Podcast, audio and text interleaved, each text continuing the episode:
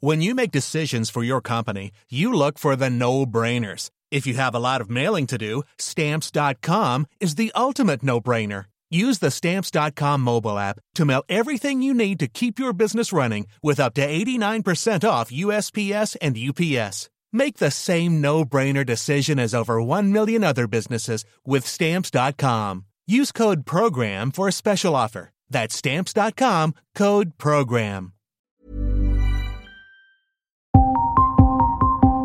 Qui est le patient zéro en France Cette quête du patient zéro est très importante. Et dans quel contexte est apparue cette expression de passion zéro Sweet à capuche couvert de papier bulle comme s'il était un objet fragile, l'homme contemple ses pieds tandis que sa femme, revêtue d'un sac poubelle, sourit pour la photo. Pour ceux d'entre vous qui ne sont pas au courant, j'ai été le patient zéro du Tennessee, écrit Chris Baumgartner depuis son compte Facebook. Un poste pour remercier celles et ceux qui lui ont laissé, en pleine psychose du coronavirus, des petits plats, des livres, des mots réconfortants. Car ce cadre de la société de biotechnologie biogène s'est retrouvé dans de sales draps. Ce virus a plongé le monde entier dans une panique irrationnelle, et faire face aux peurs des gens qui veulent absolument savoir si vous pourriez d'une façon ou d'une autre avoir infecté leur famille n'est pas chose facile. Mais il n'est pas le seul. Depuis le début de la pandémie de Covid-19, les patients zéro ont germé en masse dans le monde entier sur fond de rumeurs et de fantasmes. Patient zero isn't just a Hollywood creation. So here is the question. Where is the paciente cero del coronavirus? Une véritable course contre la montre pour trouver l'individu par qui tout a commencé et qui, sans le savoir, est devenu une bombe virale ambulante. Patient zéro par-ci, patient zéro par-là. Aussi intéressante qu'elle soit, la recherche de ce malade dont auraient surgi tous les autres cas laisse tout au long de l'histoire quelques victimes collatérales, comme dans les meilleurs polars. Une enquête de Jean-Marie Potier pour Society avec la voix de Delphine Bouix.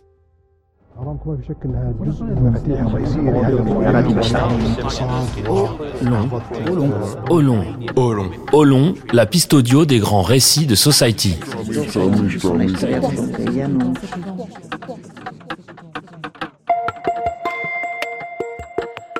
C'est le cofondateur d'Apple, Steve Wozniak, qui, à Faune et alité au retour d'un voyage en Chine, se demande à moitié sur le ton de la blague s'il n'a pas été le patient zéro aux États-Unis.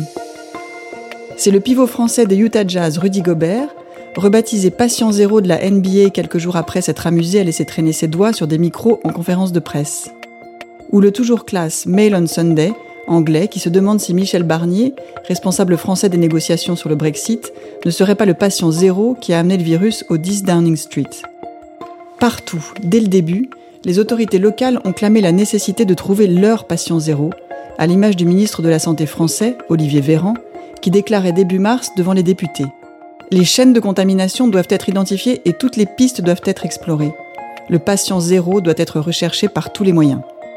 Emboîtés tels des poupées russes, ces patients zéro devront pourtant, à la fin des fins, céder ce douteux honneur à un seul d'entre eux, le premier humain à avoir été contaminé par le Covid-19. Lui-même peut être atteint par un pangolin, lui-même infecté par une chauve-souris, et très probablement en Chine.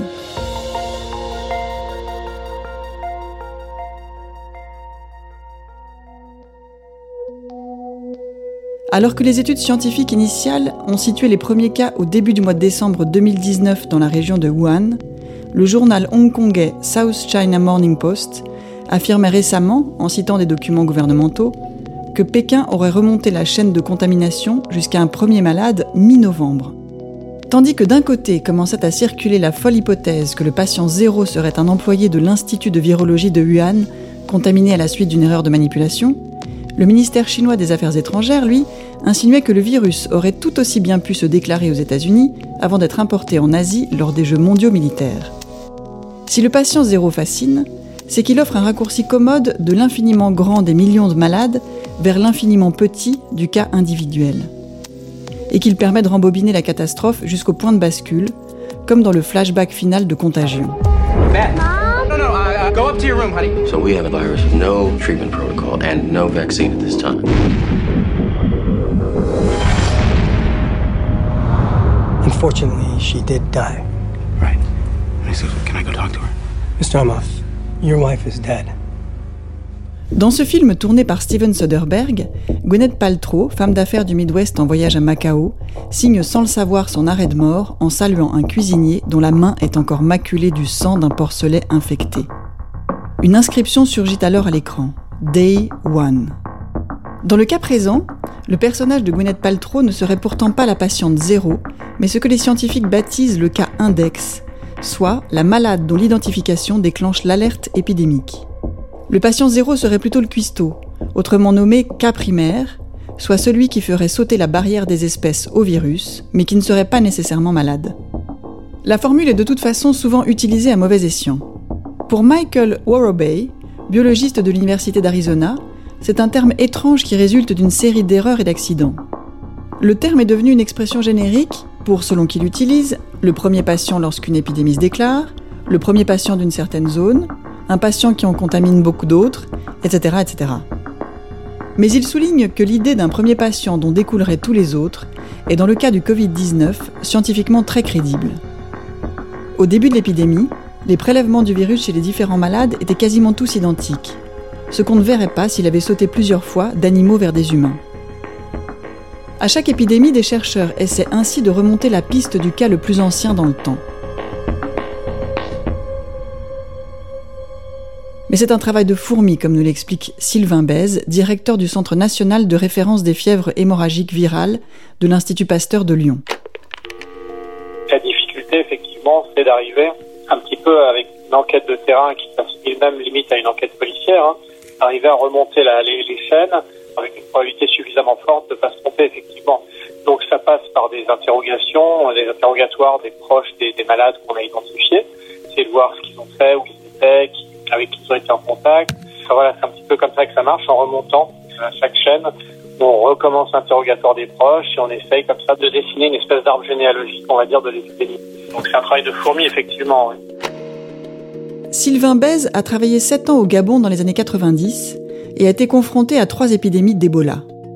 Il a pu trouver le patient zéro avec une certitude absolue pour l'une d'elles, une probabilité de 90% pour une autre, et il n'en avait aucune idée pour la troisième cette dernière s'étant déroulée dans un camp d'orpaillage dont les habitants n'étaient pas très loquaces. Dans le cas du Covid-19, de très nombreux pays et régions ont mené des opérations de contact tracing pour remonter rétrospectivement du cas index vers les personnes avec lesquelles il avait été en relation. Au tout premier jour de l'épidémie, l'enquête peut ainsi permettre d'en limiter l'ampleur en isolant les porteurs potentiels du virus. L'analyse génomique des premiers cas mondiaux permet aussi de mieux connaître les caractéristiques du mal. Bah, mais c'est quand même important de connaître les patients zéro en, virologie. Le médecin Luc Perrineau, auteur du récent Patient zéro, histoire inversée de la médecine. Parce que ça, ça permet de remonter euh, jusqu'au moment, si c'est possible, on n'arrive pas toujours, où le virus a muté pour devenir euh, transmissible d'homme à homme en fait. Hein. finalement, pourquoi on recherche le patient zéro on cherche simplement quand il y a une nouvelle maladie. Et en quoi une nouvelle maladie nous, nous intéresse, nous, c'est parce que quand elle devient transmissible d'homme à homme. La recherche du patient originel a toujours été une obsession. Dès le début du XVIe siècle, les chroniqueurs de la Renaissance attribuent à un esclave de l'armée espagnole l'arrivée au Mexique du virus de la variole qui allait bientôt décimer les Aztèques. En 1720, un navire baptisé le Grand Saint-Antoine, qui transportait des étoffes depuis le Levant, est considéré comme le bateau zéro de la grande épidémie de peste à Marseille, bien que cette théorie ait été récemment remise en cause. Mais s'il y a quelqu'un qui peut revendiquer le terme du patient zéro, c'est certainement Randy Shields. Pas en tant que malade, même si le sida a emporté ce journaliste du San Francisco Chronicle, mais parce qu'il a quasiment inventé l'expression. À l'automne 1987, Randy Shields publie And the Band Played On, un récit de 600 pages sur les premières années de l'épidémie de sida. Un récit qui va de l'apparition d'un mystérieux cancer gay à la bagarre pour l'identification du virus entre l'équipe française de Luc Montagnier et celle de l'américain Robert Gallo. Il y évoque aussi une étude menée aux États-Unis au printemps 1982 par les Centers for Disease Control. Désireux de prouver la transmission sexuelle du virus, les chercheurs avaient dessiné le diagramme d'un réseau de 40 malades du sida, notamment californiens. Tous ces malades présumés infectés l'avaient été directement ou indirectement par un même patient qui avait partagé avec les Centers for Disease Control l'identité de ses anciens partenaires sexuels. Et parce qu'il voyageait beaucoup et n'était pas originaire de la région, ce patient avait été baptisé Patient O pour Out of California. Des personnes ont alors cru que le O était un zéro. Le mot zéro est tellement riche de sens, cela a donné l'impression que c'était peut-être Ground Zero, le tout début. L'un des co-auteurs de cette étude, William Darrow, se souvient dans le documentaire Killing Patient Zero de la réaction de ses confrères quand il a démenti devant eux l'existence d'un patient zéro. Allons, Darrow, c'est toi qui nous en as parlé. Ah, c'était un O On pensait que c'était un zéro. Quand il entend l'expression à son tour, Shields se dit Waouh, c'est accrocheur comme il le confiera un an avant sa mort au magazine LGBT The Advocate. En plus d'emprunter l'expression, il va en élargir le sens. Sous sa plume, le patient zéro n'est plus seulement soupçonné d'avoir transmis le VIH à quelques dizaines de personnes, mais carrément de l'avoir introduit en Amérique du Nord. Dépeint par le journaliste comme un homosexuel à l'appétit vorace qui, dans le Castro District de San Francisco, récupérait à la chaîne des numéros de téléphone, le personnage du patient zéro prend alors de la consistance et il acquiert surtout un nom, Gaëtan Dugas, steward québécois de la compagnie Air Canada, mort à 31 ans en mars 1984. Le livre And the Band Played On, avec son sujet jugé repoussant, semble promis à un échec commercial. Paniqué, l'éditeur Michael Deneny, un des premiers ouvertement out de New York, convainc alors son auteur d'abord réticent qu'axer la promotion sur la révélation de l'identité du patient zéro est le seul moyen d'éviter le flop et de faire parler dans les médias du sujet qui lui tient vraiment à cœur, l'absence de réaction de l'administration Reagan. Le stratagème marche. Le livre devient un best-seller, plus tard adapté par HBO en téléfilm de luxe sous le titre français Les soldats de l'espérance. La réputation de Dugas, elle, est détruite. Pour le New York Post, il devient en capitale grasse l'homme qui nous a donné le sida, et dans la conservatrice National Review, le Christophe Colomb du sida. En 1981, quand les Américains vont déclarer l'épidémie de sida, ils vont chercher d'où vient le mal. Ils vont trouver un steward québécois, ils vont l'appeler le patient zéro. Et aujourd'hui, on sait que c'est pas lui. Il faudra plusieurs décennies pour définitivement dissiper le mythe du patient zéro du sida. À partir de l'analyse génétique d'échantillons sanguins conservés depuis près de 40 ans, une étude dirigée par Michael Warabay, parue en 2016 dans la revue Nature, démontre que le VIH est sans doute entré sur le territoire américain dès 1970. Ces chercheurs sont repartis d'une base de données euh, de prélèvements sanguins qui avait été fait dans les années 70 à New York et à San Francisco, ont montré qu'il y avait la présence du VIH, alors qu'on sait que l'épidémie ne va apparaître cliniquement qu'en 81, soit plus de 10 ans après. Le fait de dresser le génome viral complet du gars a permis de montrer que rien n'indiquait qu'il avait joué un rôle important dans l'importation du virus en Amérique du Nord, ni même dans sa dissémination de la côte est vers la côte ouest. Suspect innocenté donc, mais le mal médiatique était fait.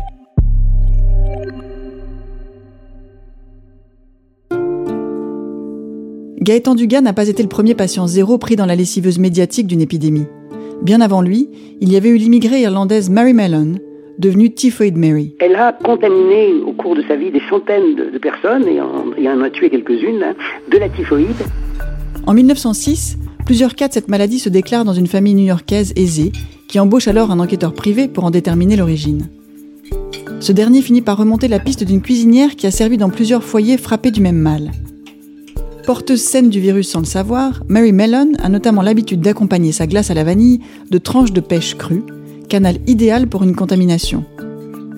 Placée en quarantaine sur North Brother Island, une petite île à l'est du Bronx, elle en sort en 1910, mais recommence, pour subsister, son travail de cuisinière sous un faux nom, provoquant alors de nouveaux accès de typhoïde.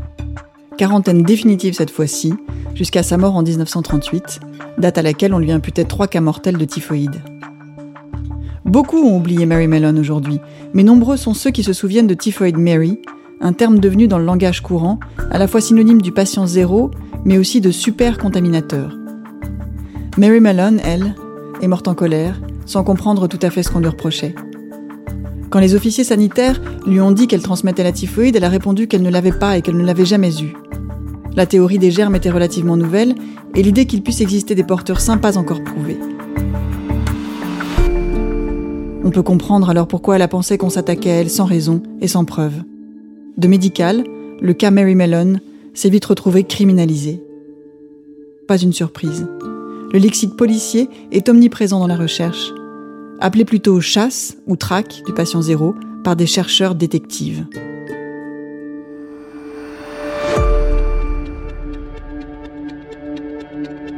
Le premier à avoir fait ce pas de côté est sans doute John Snow, un médecin londonien qui en 1854 cartographia tel un profiler des cas de choléra à coups de petits points sur un plan de Soho afin d'identifier quelle pompe à eau contaminée serait à la source de l'épidémie.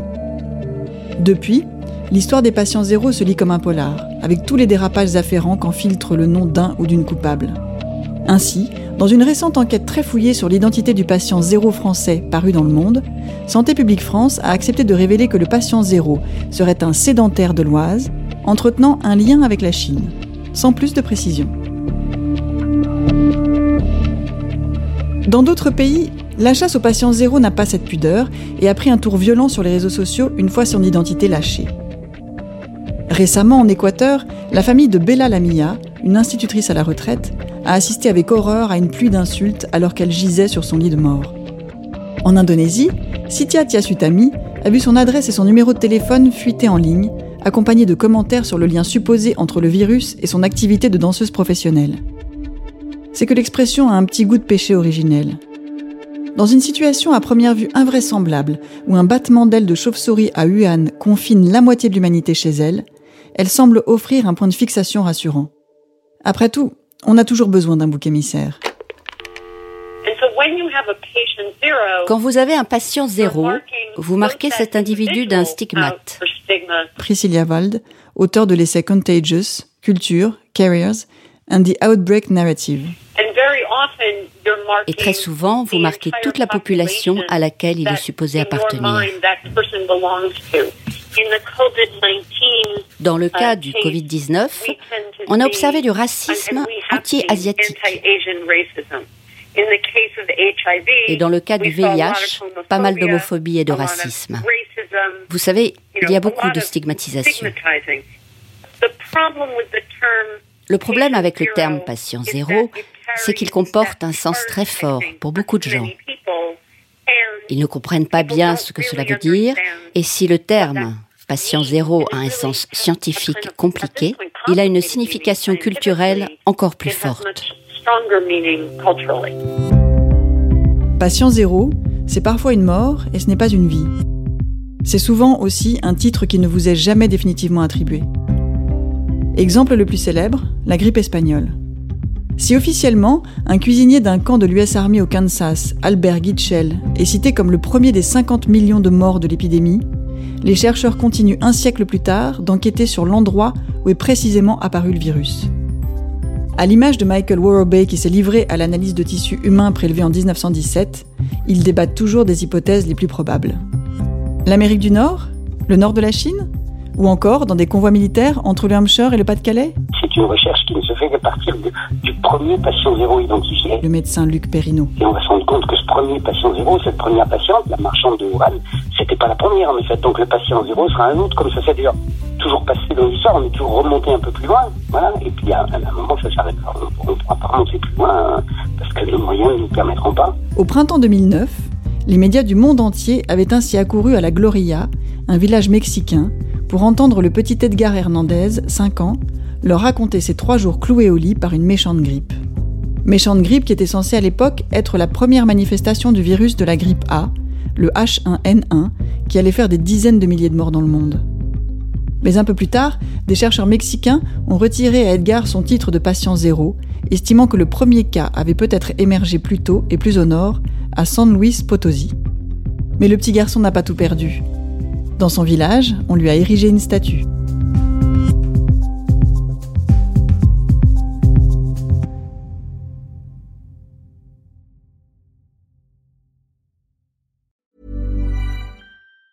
Hey, it's Danny Pellegrino from Everything Iconic. Ready to upgrade your style game without blowing your budget? Check out Quince. They've got all the good stuff shirts and polos, activewear, and fine leather goods all at 50 to 80% less than other high-end brands. And the best part? They're all about safe, ethical, and responsible manufacturing. Get that luxury vibe without the luxury price tag. Hit up quince.com slash upgrade for free shipping and 365 day returns on your next order. That's quince.com slash upgrade.